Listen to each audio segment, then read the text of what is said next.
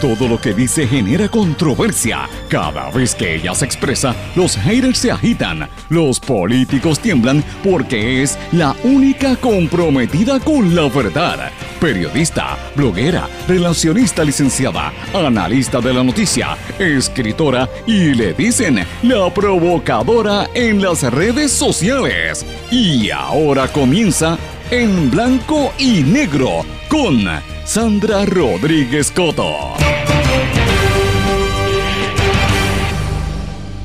El caso de Sixto George y el asco general que produce hacia la corrupción mediática. Además, damos seguimiento al caso de la anciana presa. Bienvenidos a su programa en blanco y negro con Sandra para hoy jueves 2 de febrero de 2023. Les saluda Sandra Rodríguez Coto. En efecto, hoy damos seguimiento al caso de la anciana de 80 años que sigue presa, acusada desde diciembre de amenazar con un machete a su nieta. Los federales son los verdaderos acusados en este caso de Sixto George. Los otros son sus peones, lo explico hoy. Entre un chota y un doble agente, ¿a qué es que se dedica Anthony Maceira. El caso de Sixto George revela y devela el asco general que hay hacia la corrupción mediática que se perpetúa en ciertos medios en el país. Dicen que ya mismo se decreta el final de la emergencia por el COVID-19. Entonces, ¿por qué siguen las muertes y las hospitalizaciones? ¿Es por la enfermedad o por las vacunas? Hoy Salud informa de seis muertes y 152 personas hospitalizadas por COVID y se dice que Puerto Rico sigue en alto riesgo de transmisión comunitaria. Entonces, ¿por qué no contestan las preguntas? Activistas logran reunión con agencias estatales, federales y municipales para ver si detienen el depósito de cenizas en las calles en una comunidad en Salinas. Comunidades alertan que el dragado a la bahía de San Juan provocará un gran daño social y ambiental. Reserva Federal aumenta los intereses por octava ocasión, lo vamos a sentir en el bolsillo. Tribunal ordena al Departamento de la Familia pagar el bono navideño a empleados del programa Head Start de Peñuelas. Abogados del sobrino de Ricky Martin renuncian a su representación por diferencias irreconciliables. Temblor de 5.3 grados ayer puso a prueba las edificaciones en la República Dominicana y siguen las réplicas. Trump dice que Biden prometió y está prometiendo lo que cumplió de llevar al Estados Unidos a una tercera guerra mundial y dice que esto se provoca al enviar tanques a Ucrania. Ya es hora de que todas las partes implicadas busquen un final pacífico, dijo Donald Trump. Vamos a hablar de estas y otras noticias en la edición de hoy de En Blanco y Negro con Sandra. Esto es un programa independiente sindicalizado que se transmite a través de una serie de emisoras que son las más fuertes en sus respectivas regiones y por sus plataformas digitales también y redes sociales. Estas emisoras son Cadena WIAC con por WYAC 930 AM Cabo Rojo Mayagüez, WISA WISA 1390 AM en Isabela, WIAC 740 en la zona metropolitana. También nos escuchan por WLRP 1460 AM Radio Raíces, La Voz del Pepino en San Sebastián, y por X61 que es el 610 AM 94.3 FM Patillas, Guayama y toda la zona del sureste y este del país, y desde Ponce por WPAB 550 AM y por ECO 93.1 FM para todo Puerto Rico. Vamos de lleno con los temas para el día de hoy. En blanco y negro con Sandra Rodríguez Coto. Muy buenas tardes y bienvenidos a esta edición de En Blanco y Negro con Sandra. Mis amigos, espero que estén todos muy bien. Gracias por la sintonía y gracias por el apoyo. Ya todo el mundo sabe lo que está pasando en el caso y lo que pasó con el caso de Sixto George. Es un caso que realmente lo que ha dejado es un mal sabor porque ha demostrado lo que veníamos diciendo hace mucho tiempo del el maridaje, la corrupción, los contubernios que hay entre sectores políticos, económicos y los medios de comunicación, que a la larga eso lo que le perjudica es a usted, porque la gente está comprada, la gente está comprada en nuestros medios, informan y desinforman según su conveniencia, y el último enterarse es el pueblo mientras ellos se enriquecen y el pueblo está chavado.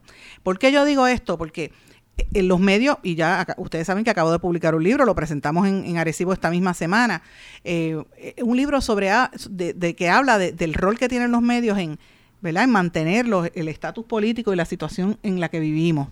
Y esa situación, usted la nota cuando usted como ciudadano va a ir a buscar un servicio y no se lo dan.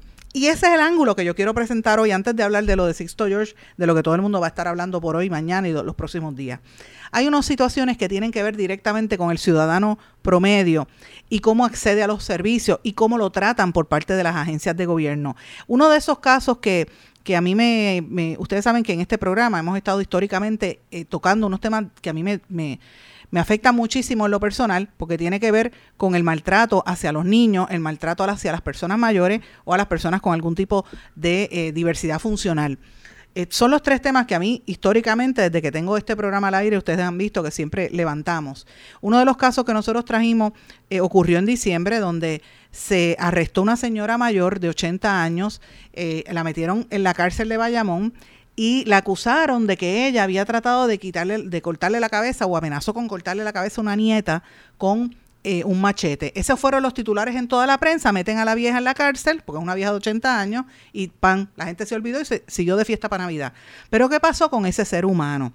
Y ese ser humano, y ustedes saben que publicamos esto aquí, resulta ser que habían unas incongruencias en ese caso. Resulta ser que en el verano pasado, ese ser humano que tiene 80 años había acudido a la policía, la policía la vio llorando uno, y una patrulla llegó hasta su casa a investigar, el departamento de la familia interviene porque en ese entorno habían una serie de actos de violencia y la señora se estaba volviendo ya, estaba desesperada porque ella vivía tranquila en su casa y se le metió una nieta con su hijo a vivir al punto que la vieja decía, mira, me están amenazando. Entonces la señora dice, bueno, este, se sentía agobiada. Este caso va al tribunal y el tribunal determina que la nieta se tenía que ir, tenía que desalojar la casa de su abuela. Cuando faltaban unos días para que se, terminara el, el, plazo para que la nieta se fuera, de buenas a primeras, arrestan a la vieja y la meten en la cárcel. Y pasó Nochebuena, Navidad, este, despedida de año. Vino a salir casi después de los Reyes.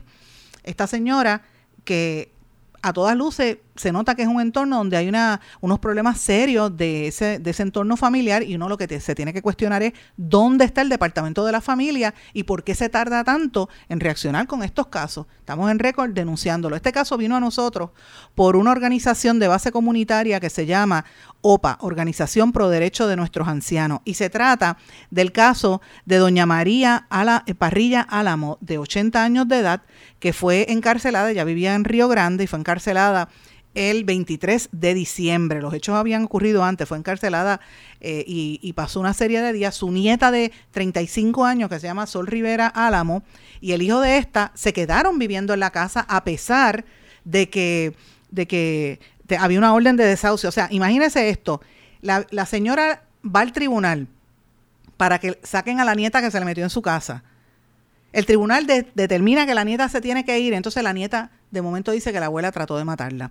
Hay una alegación donde la señora dijo en una de, las declaraciones que fue que su nieta le dijo, levanta el machete para tomarte una foto. Y cuando le tomó la foto, esa fue, la misma foto supuestamente con la que, eh, ¿verdad? Este, se alega que ya acusó a la señora. Pero aquí resolvieron, la metieron en la cárcel y ya se, acabó el problema. El problema es, señores, que se trata de un ser humano. Entonces uno tiene que empezar a ver estos, estas situaciones que eh, ¿verdad? Uno dice, bueno, como vive nuestro país, yo miré la casa donde vive la señora, una casa en cemento de dos pisos, bastante grande, bastante bien cuidada. La señora iba al patio a recortar sus plantas y presumiblemente usa machete porque tiene un patio bastante grande. Entonces la nieta vivía allí y hay un interés, según lo que hemos averiguado, de varios miembros de la familia con eh, quedarse con esa propiedad que está en buenas condiciones en, en Río Grande. Eh, estoy, eh, estoy al tanto de que hay unos problemas en ese entorno porque la hija de esta señora, madre de la muchacha, está presa también por haber amenazado e intentado quemar a un vecino. O sea que hay, hay un entorno de problemas en esa familia. Y es un ejemplo de lo que ocurre en Puerto Rico en muchas partes. Entonces, no hay fondos suficientes para atenderlos, los descartan como si fueran desechables. Y cuando uno mira casos como el de Sixto George, a mí me da coraje y cuando yo cubro estos temas de corrupción, mis amigos, es simple y llanamente porque hay que tener perspectiva. Cada vez que viene un corrupto y se mete a hablar baboserías en la televisión y en la radio, y usted lo ve tomando café y el, chistecito y, y la payola, es un, es un dinero que el pueblo de Puerto Rico pierde para atender situaciones de emergencia, como este caso que yo les estoy narrando a continuación. Y este es uno, imagínense todo el montón de casos, bueno, 10.500 niños hay 10.500 querellas, ponga eso en su mente, señores. 10.500 niños que quizás están siendo violados y maltratados, que el departamento de la familia no los atendió. No tienen personal suficiente. Ah, pero hay chavos para hacer campaña de publicidad. Ah, ¿verdad que sí? Pero ¿y por qué no hay chavos para contratar trabajadores sociales? O para eh, psicólogos. ¿Mm? Esa es la pregunta. Entonces, ¿dónde queda la sensibilidad humana? La corrupción en nuestro país Y toda esa gente como Maceira, como Cristian Sobrino, el mismo ex gobernador Ricardo Rosselló permitieron estas cosas que sucedan, él y otros. Y cuando uno combate la corrupción es por estas, este tipo de casos, señores, porque el ciudadano promedio es el que sufre. Y hay, hay, unos, hay unas situaciones en ese entorno familiar en Río Grande, indiscutiblemente. Pero ¿dónde está el Departamento de la Familia? Esta señora, como le dije, pasó toda la Navidad según denunció Noemí Rodríguez, presidenta de la OPA, la organización eh, de base comunitaria que les estoy contando de protección a los ancianos. Eh, y esta señora pasó toda la Navidad solita, hasta que finalmente cuando sacamos este caso, levanta la atención y se dieron cuenta, entonces las, las remueven del hogar, de la, de la cárcel y la meten en un hogar. La prensa, en algunos medios, cometieron el error de publicar que la señora estaba en libertad. Eso es falso. La señora está como si estuviera presa, pero no en una cárcel, sino en un hogar donde está pues un poco en unas condiciones un poco mejor. Recuerden que es una señora octogenaria que se le dificulta caminar, o sea, es una señora mayor. Eh, yo quiero que ustedes sepan, hoy fue la vista y más adelante, ¿verdad? Vamos a darle seguimiento a este tema, pero yo quiero que ustedes escuchen unas expresiones que hizo doña María Parrilla Álamo a una grabación que le hizo Noemí Rodríguez de la Organización Pro Derechos de Nuestros Ancianos. Buenas noches, doña María, ¿cómo se encuentra usted? Muy bien. Doña María, ¿usted me permite grabarla? Ya estoy grabando, ¿me permite grabarla? Sí. Ok. Yo le quiero hacer unas preguntitas para saber cómo está usted en su mente, si está orientada en lo que es tiempo, espacio y persona. ¿Cómo se llama usted? Yo me llamo María Parrillálamo. Doña María, ¿qué edad tiene usted? Tengo 80 y un día. Y un día, porque ¿cuándo cumpleaños usted? Yo cumplo años, el febrero, 28. Estamos en febrero ya, o sea, ya mismo cumple 81. 81 añitos. ¿Dónde se encuentra usted ahora mismo? Estoy en una casa de ancianos. En una casa de ancianos. ¿Usted recuerda que usted está aquí porque fue arrestada por una situación que no quiero que mencione, pero usted sabe que está aquí por una situación de corte? Que estoy aquí por una situación de corte. ¿Usted la recuerda? De que hubo un arresto. Sí. Y que después de la de haber sido arrestada y haber estado encarcelada en Bayamón, pues la trajeron para acá. Y ahí me trajeron a, Fajardo y en Fajardo me recogió la doña de la casa de, de ancianos. Ok, pero eso es básicamente ajá, lo que lo que el proceso. Pero la pregunta que yo le quiero hacer, que es bien importante, cuando usted la arrestan por la situación que usted tuvo, no voy a mencionar el nombre de, de, nadie aquí, por, la situación que usted tuvo, cuando usted la arrestan, lo que provoca que usted esté en este lugar hoy, la policía que la arresta, los policías que la arrestan, le leyeron sus derechos y le voy a decir cuáles son los derechos. Doña María, usted tiene derecho a un abogado. Doña María, usted tiene derecho a hacer una llamada. Doña María, usted eh, todo lo que diga puede, puede permanecer en silencio porque todo lo que diga puede ser utilizado en su contra. ¿Usted recuerda cuando la arrestaron si le leyeron esos derechos?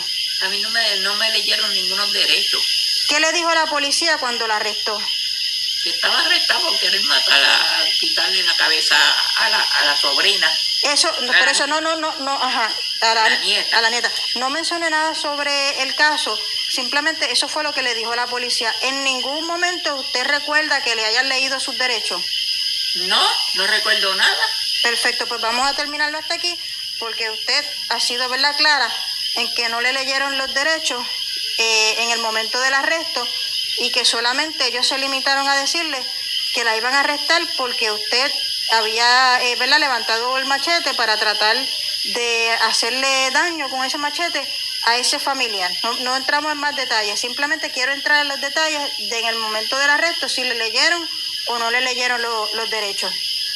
No se los leyeron. No me leyeron nada. Perfecto. En algún momento, la última pregunta, ¿usted hizo una llamada a alguna persona o no llamó a nadie? A nadie. Perfecto, terminamos aquí.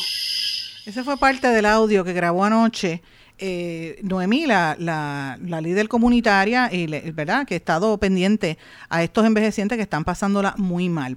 Entonces, ¿por qué yo traigo este caso a colación, mis amigos? Ya ustedes escucharon. Hay otras irregularidades en este caso que yo creo que deben salir a la luz pública. La señora ha alegado que ella, eh, esto, que de hecho ya le dijo a la policía que era inocente. Entonces uno lo que se tiene que preguntar es qué relación tiene la nieta que no se había querido ir del hogar con la policía como se alega. ¿Por qué la policía no hizo las preguntas de rigor? y más que nada porque esto no fue referido al Departamento de la Familia.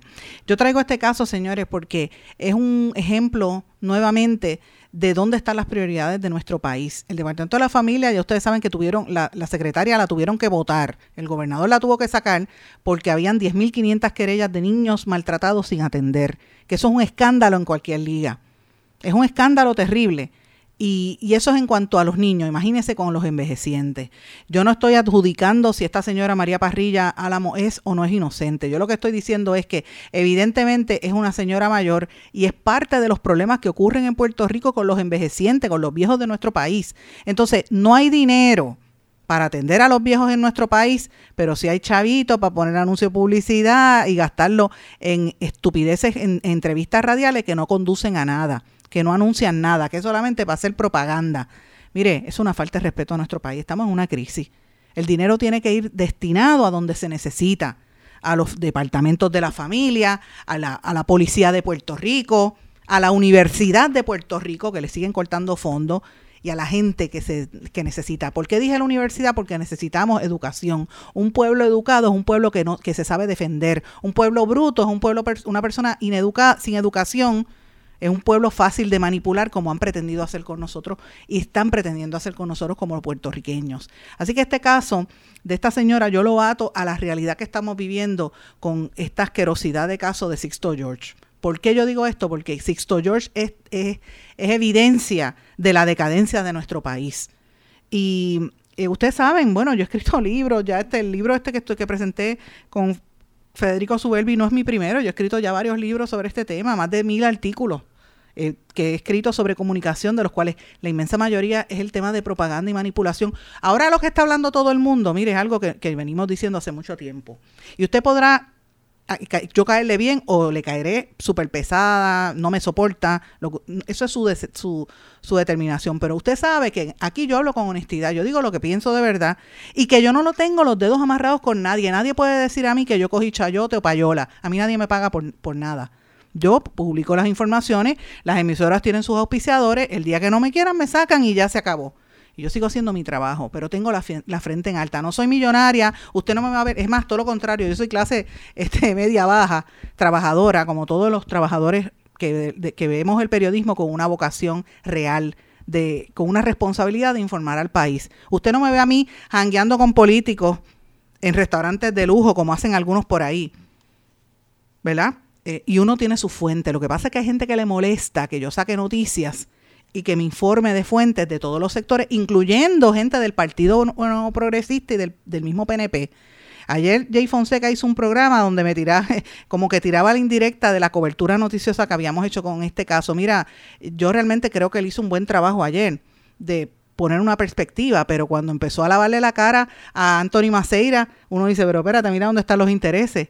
Yo no me como pizza con Julia Kelleher, usted no me va a ver nunca con un corrupto, usted me va a ver a mí haciendo las preguntas y trabajando en mi vida tranquila con mi hija y mi familia. Yo no me meto en cosas políticas y no me meto con nadie de gobierno. Y no quiere decir que no tenga amistades en el gobierno, porque conozco a mucha gente, llevo más de 30 años en este ambiente, pero usted nunca va a ver que yo le acepto café, ni con almuerzo, ni comida, muchísimo menos payola que ese es el problema que tiene Puerto Rico, los medios de comunicación, que las empresas, por no pagarle a los empleados, permiten esos packages de beneficio, ¿verdad? Y usted ve a todos estos periodistas anunciando carros, anunciando este eh, seguros médicos, ese tipo de cosas. Mire, y hay un problema porque después usted con dónde, con qué cara va a hablar de estos asuntos. Entonces, cuando llega el momento que el anunciante le dice, mira, no me toque, el anunciante es el gobierno, ¿verdad? Vamos a suponer, y le dice, mira, pasarle la mano a la secretaria de la familia.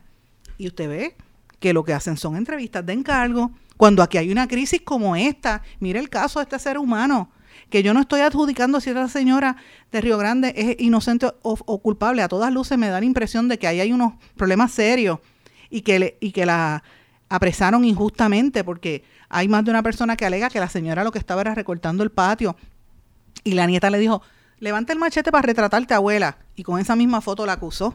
Esa es la alegación que hay. Yo no estoy diciendo que eso sea verdad. Eso se debe ver en corte.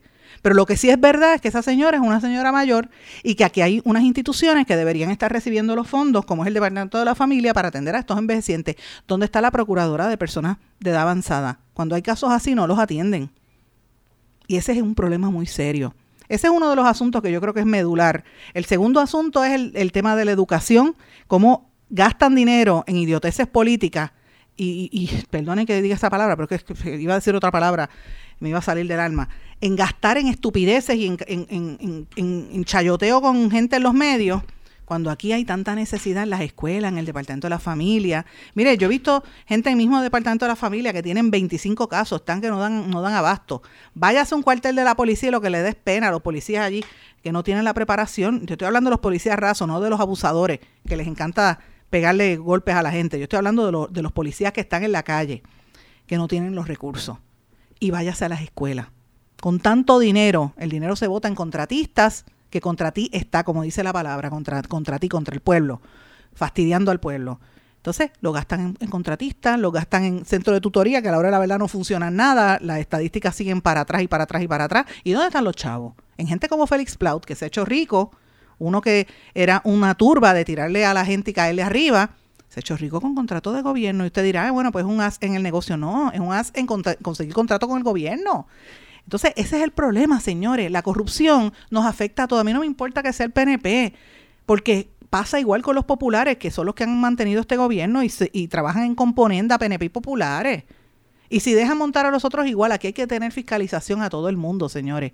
Pero el problema grande es que esta corrupción nos afecta como ciudadanos y a la gente más débil, como los envejecientes, como los niños, como los enfermos. Mire, váyase a las, las cárceles. Yo estoy bien preocupada con lo que está pasando en, las cárceles. Y usted dirá, ah, nos metieron presos por, por, por este, criminales. Mire, si hay criminales, hay gente también inocente, pero son seres humanos, no son animales. Y esas muertes que están ocurriendo en las cárceles, ¿ah? ¿Y por qué cuando le da la gana no dejan entrar a los familiares? El maltrato que hay allí. Mire, esto es una situación seria. Entonces aquí nadie hace las preguntas de rigor y gente con recursos para poder hacer los, los seguimientos no lo hace. Esa es la pregunta que nos tenemos que hacer. Entonces, cuando miremos el caso de Sixto George, la determinación del juez y la, la forma en que la gente lo cubre, y la, yo lo planteo, señores, piensen todo esto que yo les estoy diciendo, porque el dinero del pueblo se gasta en propaganda para lavarle la cara, para después usted ver que Zuleje, como Wanda Vázquez, que prácticamente quiso venderle el país a, una empresa, por eso está siendo acusada, no sé, tendrá su día en corte, si sale bien o mal, eso lo dirá el tribunal, pero una exgobernadora no electa, acusada de corrupción, y el caso de ella está feo, y un gobernador incumbente que se gana, que ha recaudado millones de dólares en, tiene super PACs, y que el presidente de su super PAC era su mejor amigo, y está preso por estar haciendo traqueteos, que los revelamos aquí en este programa, y los otros. ¿Mm? O sea, esto es, esto es serio, señores. Esto es bien serio. Y, y miremoslo de esa manera. Quítese las vendas politiqueras. Porque usted podrá tener su ideal, pero a la hora de la verdad no trabajan para usted, ninguno. Trabajan para su beneficio. Y hasta que en Puerto Rico no empiecen a mirar las cosas con decencia y poner en las posiciones a la gente decente que hay, porque en todos los partidos los hay, pues mire, Puerto Rico no va a echar para adelante nos vamos a seguir para atrás y para atrás y para atrás y van a seguir ocurriendo alegaciones como las que hay ahora de que ahora los norteamericanos que tienen sus propios negocios, sobre todo en el área de Rincón donde se alegó injustamente contra un, negocio que es de un supuesto puertorriqueño, ¿verdad? Pero que luce como un norteamericano y que sacaron a un puertorriqueño del sitio porque no querían puertorriqueños en, en, la barra. Solamente querían empresarios de la ley 2022, de la ley 60. Miren esto, y el dueño del sitio está diciendo que es falso, pero bueno, las alegaciones que hay ahí son consistentes. Hace 13, dos o tres semanas hubo unas protestas precisamente en Rincón porque el dueño de un hotel estaba descargando la, la, caca y todas las cosas, los desechos del hotel hacia una, una cancha de una comunidad pobre y hacia la playa. Dígame si esto no es una falta de respeto. Esas son las cosas que tenemos que mirar. Ahí es donde tienen que estar metidos los políticos, no tienen que estar allí comprando café y dando haciendo lo que hace Sixto George con los canales de televisión. Ese es el problema que tiene nuestro país. Cuando regresemos de la pausa, entonces voy a hablar del caso de este hombre que, que ha acaparado la atención mediática en nuestro país. Regresamos enseguida. No se retiren, el análisis y la controversia continúa en breve, en blanco y negro, con Sandra Rodríguez Coto.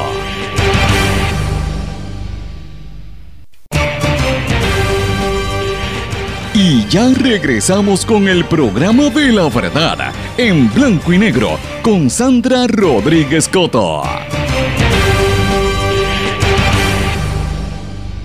Regresamos en blanco y negro con Sandra. Bueno, ya todo el mundo sabe lo que pasa con Sixto George, es el tema que ha sido de noticia. Ahora es que lo descubrieron los canales de televisión, porque hay muchos que son amigos de él o que trabajaron para él, porque la idea que, la estrategia que se desarrolló en Puerto Rico a partir de la entrada de Ricardo Rosselló era acapararlo todo y meter a su gente. Entonces, usted escucha a los comunicadores de hecho, en, una de las emisoras, en WIAS antes de llorar al aire, hay un programa donde dice que los independentistas están en todos los medios. Mire, eso es falso y embuste, es una mentira, porque ellos han acaparado todos los espacios, los estadistas, y no estadistas, perdón, los PNP.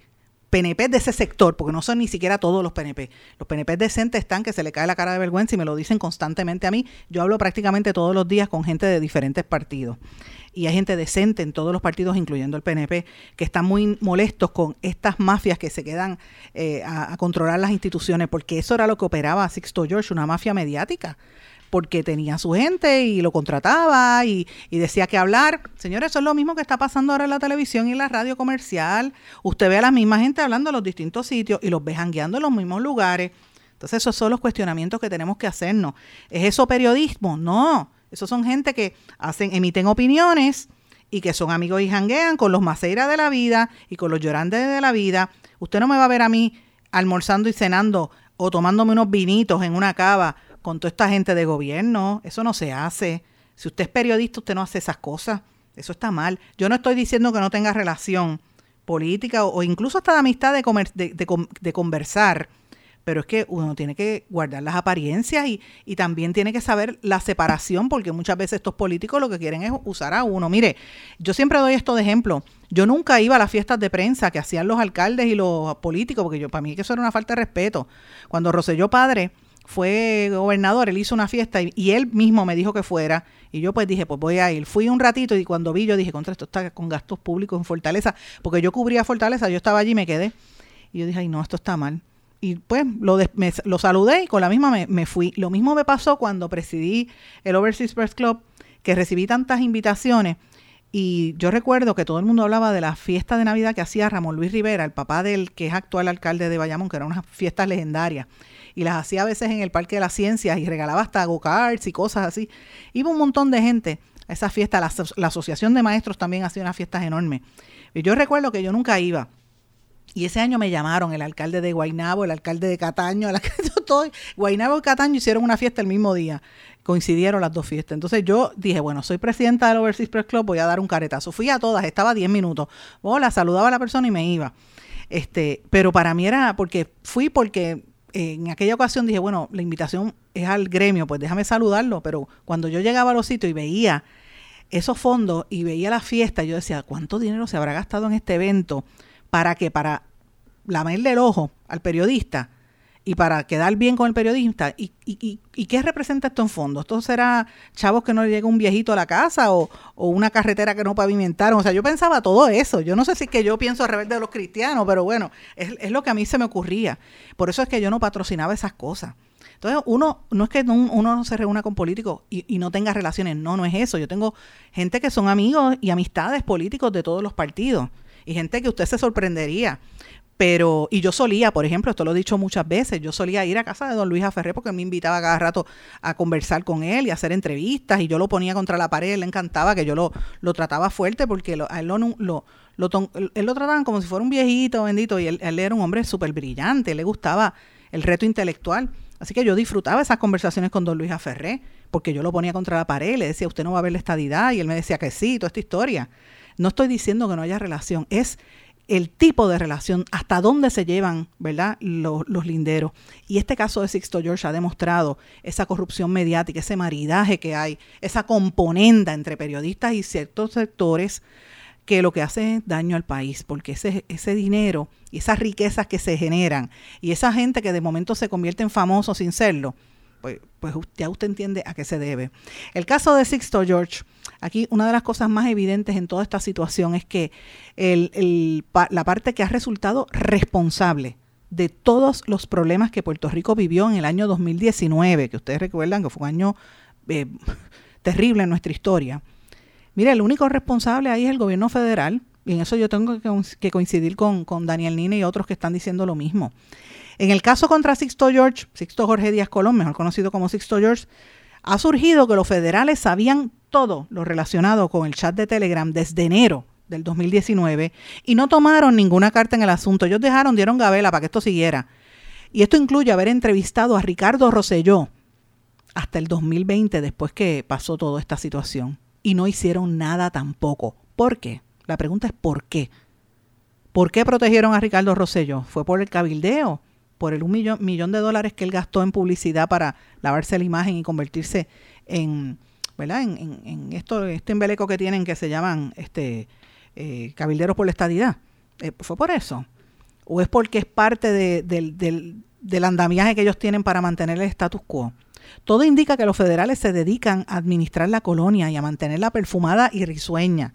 Bajo el embrujo del perreo combativo todo es posible, como dice Daniel, pero también habría que reconocer que los federales manipularon tanto a Anthony Maceira, así como a los miembros de la fortaleza, incluyendo al secretario de Hacienda Francisco Párez, para que bajo el régimen de la normalidad se dedicaran a analizar los contratos en lugar de desbancar el orden colonial.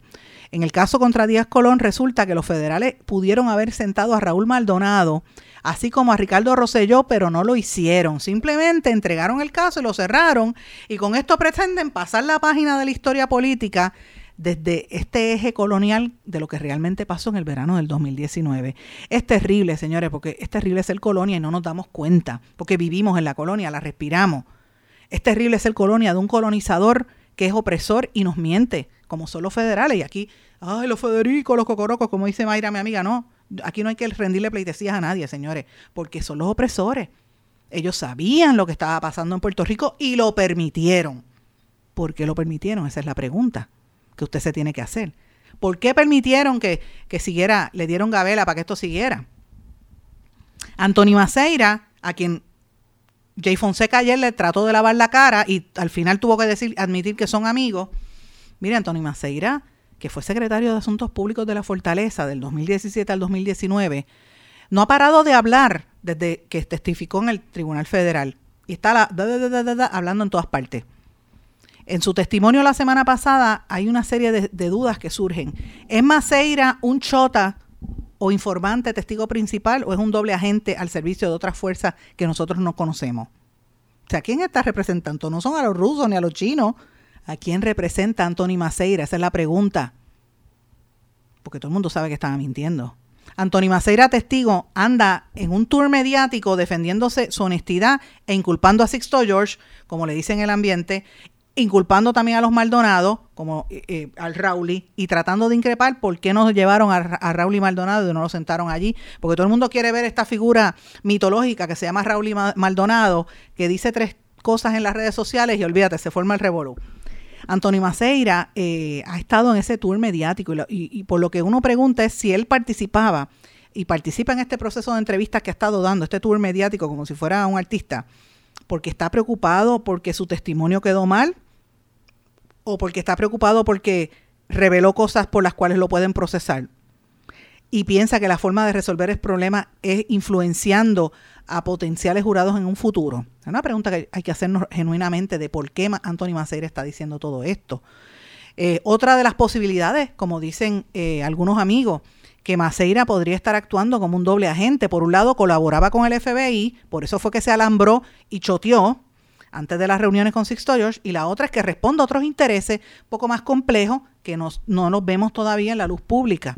Y todo esto tiende a indicar, a mi juicio, que estos son operativos federales. Recuerden la historia de nuestro país, señores.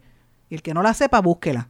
Recuerden la historia de Puerto Rico. Yo estoy hablando del año 1920, 1960, todos esos años. Mire lo que pasó aquí. Es más, hasta los 80, eh, cuando mataron al Cerro Maravilla en el 78. Hasta ahí, miren hasta ahí. Y evalúen las ejecutorias del el FBI, de las autoridades federales en Puerto Rico y miren el comportamiento actual. Yo no estoy diciendo que esté malo está bien, yo lo que le estoy diciendo es que miren, evalúen y llegue usted a su propia conclusión, sea inteligente. La prensa corporativa publicó las declaraciones de Ricardo Rosello, quien reconoció que su comité de campaña le había pagado en el verano del 2019 180 mil toletes a Sixto George para tratar de controlar la crisis creada por el chat de Telegram y la protesta que se generó y el perreo combativo y todo lo demás. O sea que mientras el jefe de Maceira le pagaba al empresario Sixto George, su subordinado intentaba cooperar y no cooperar con, con, el, con el FBI. O sea, ¿de qué estamos hablando? Maceira, que nadie se olvide que a Maceira el FBI le dio dinero en efectivo para que se lo pagara a Sixto George y consumara el delito de la extorsión. Pero el testigo no quiso aceptarlo y no cumplió. En otras palabras, es su propia soberbia, en su propia soberbia. Maceira es quien, cooperando con los federales, les dañó el caso. Oigan lo que les estoy diciendo, miren este análisis. Fue Maceira quien le dañó el caso. ¿Por qué? Es que se está protegiendo el mismo todo indica que a partir de este juicio pudimos haber conocido mejor cómo se desarrolla la corrupción dentro del Partido Nuevo Progresista y esta cúpula que lo ha cooptado y se lo ha quitado a la gente decente que cree en, genuinamente en la estadidad. Cuando están en la gobernación en Puerto Rico, pero fueron los federales los que detuvieron ese proceso, parando a otros testigos y otros testimonios que pudieron haber incriminado a Sixto George, pero también pudieron haber exculpado, sobre todo, expuesto cómo es que se fabrica la corrupción en Puerto Rico. A fin de cuentas, en, el programa, en un programa radial, Antoni Maceira acusó a Jorge Pavón el Molusco de no haberse distanciado de su compadre y ex jefe y productor Sixto George. Esto a pesar de que Maceira indicó que era uno de los talentos que había ofrecido George para detener el verano del 2019. Lo que sabemos es que Molusco convocó a las marchas del 17 y del 22 de julio del verano del 2019. Esta es la tesis de un libro que acaba de, eh, ¿verdad? Un panfleto, un documento que acaba de publicar eh, Daniel Nina, que lo discutimos aquí la semana pasada, de que él dice que los sucesos del verano del 2019 no pasaron, ¿verdad? Eh, y esa es la tesis de Daniel. Y, pero la realidad es esa. aquí quien movió eso, quien trajo a los artistas fue Molusco o por lo menos se montó ahí como de, buenas a primeras. Tiene que contestar, ¿verdad? Que en estos dos días precisamente el comité de campaña de Ricardo Rosselló devolvió los eh, ¿verdad? hizo los dos paguitos de 90 mil dólares a Sixto eh, George cada uno. Y en algo tienen razón Anthony Maceira, Sixto Pavón, el Jorge Pagón, el Molusco, es que nos deben una explicación todos, empezando por Molusco. Pero ¿Quién sale beneficiado aquí? Pues obviamente FBI y Fiscalía por partida doble. Por un lado, las mejores posibilidades de que el jurado declarara una convicción y por otro lado, la fuerza de los mencionados en su testimonio que, a que no se incriminen o, no con sus reacciones públicas. O sea, es Antonio Maceira un chota o un doble agente, usted decide. Y quien le da foro y quien le aplaude lo que hace, también tiene que rendir cuenta. La pregunta que nos tenemos que hacer es ¿por qué? Hágase esa pregunta. Yo, en este espacio, si Antonio Maceira quiere venir, hablo con él y lo recibo.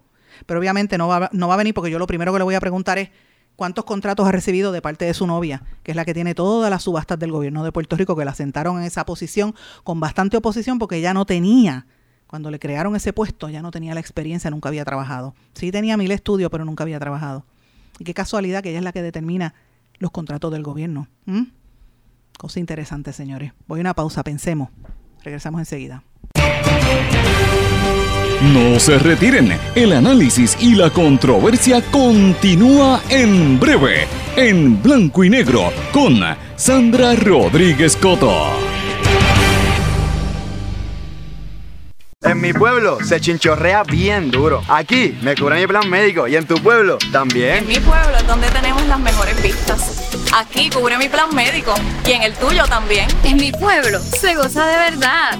Aquí me cubre mi plan y en tu pueblo también. Plan de salud Menonita en todo Puerto Rico. El plan médico que te cubre con una extensa red de médicos, especialistas y laboratorios. Además, te cubre en el hospital de tu preferencia en cualquier lugar de Puerto Rico. Plan de salud Menonita. Pero tú sabes cómo es esto que te la la gravelaza.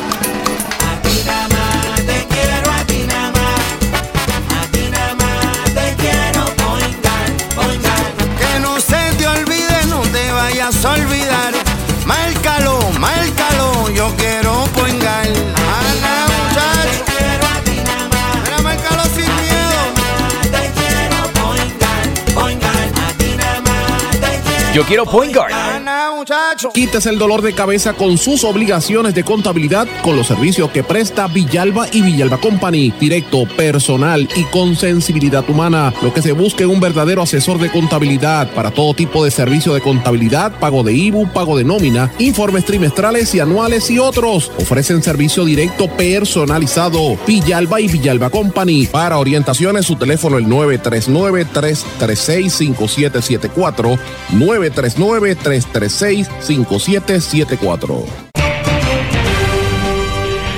Y ya regresamos con el programa de la verdad en blanco y negro con Sandra Rodríguez Coto.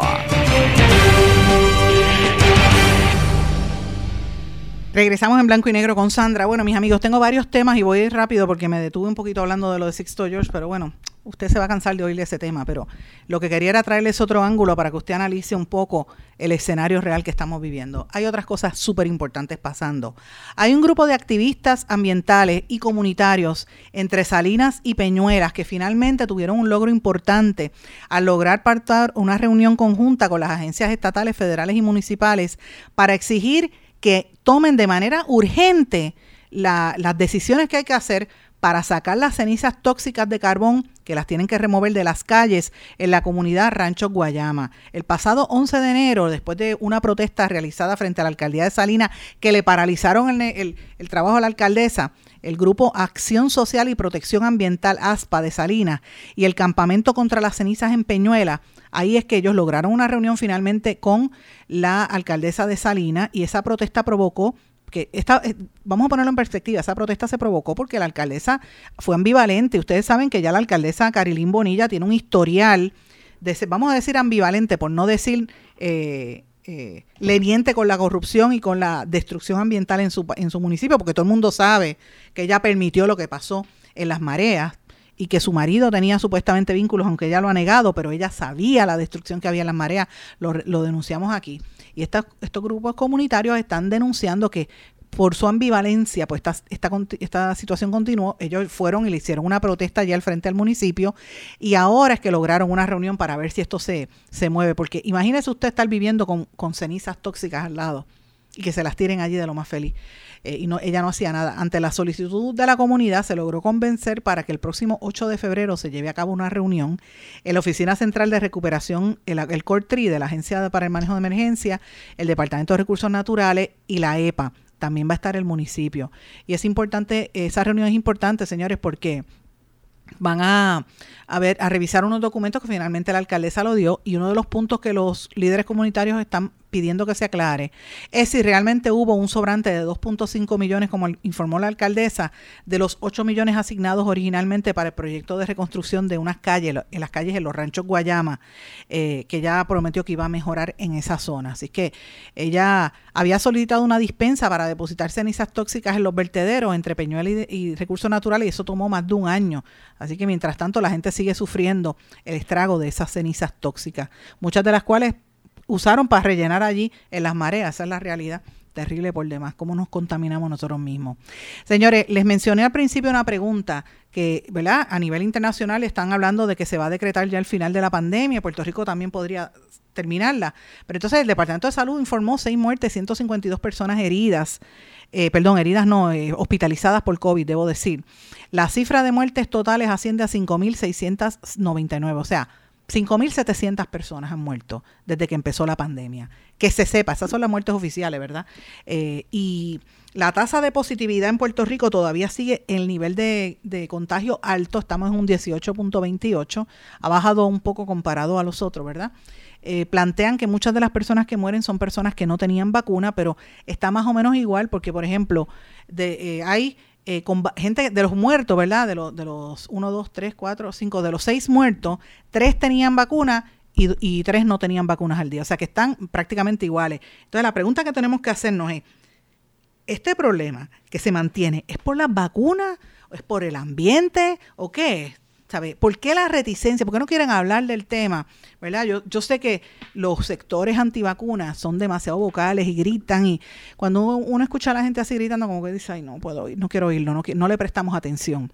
Pero lo cierto es que en parte ellos tenían razón en el sentido de que, mira, aquí hay unas interrogantes que no se han contestado y yo sé que con todas las vacunas pasó con el polio, yo lo he conversado con unos amigos médicos, pasó con otras vacunas que existen, siempre hay unas pruebas, ¿verdad? Y, y siempre hay gente que le causa efectos y eso es parte del proceso de, de investigarla, pero esto se hizo demasiado rápido. Entonces la pregunta es, ¿esto no es estas muertes súbitas, estos problemas cardíacos?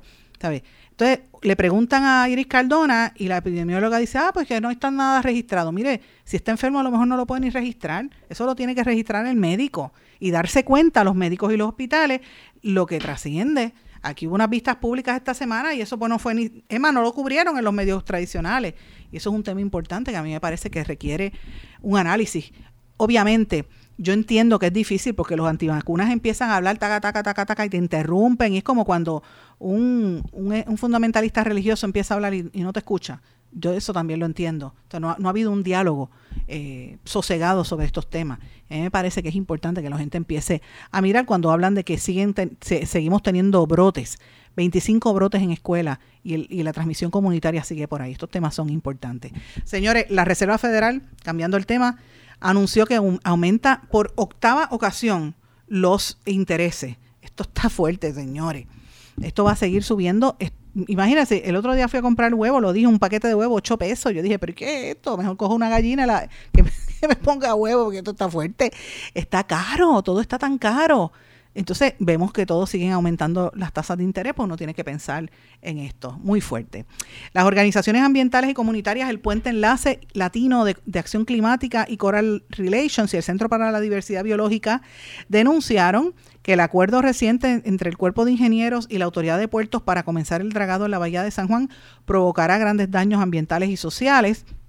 Ellos dicen que esto, la idea era ensanchar los canales de navegación para permitir buques cisterna de gas natural licuado y de petróleo que importen combustibles fósiles extranjeros, lo que causará mayor contaminación atmosférica y daño irreparable a los corales, a las hectáreas de pastos marinos que alimentan a manatíes y tortugas marinas en esa zona.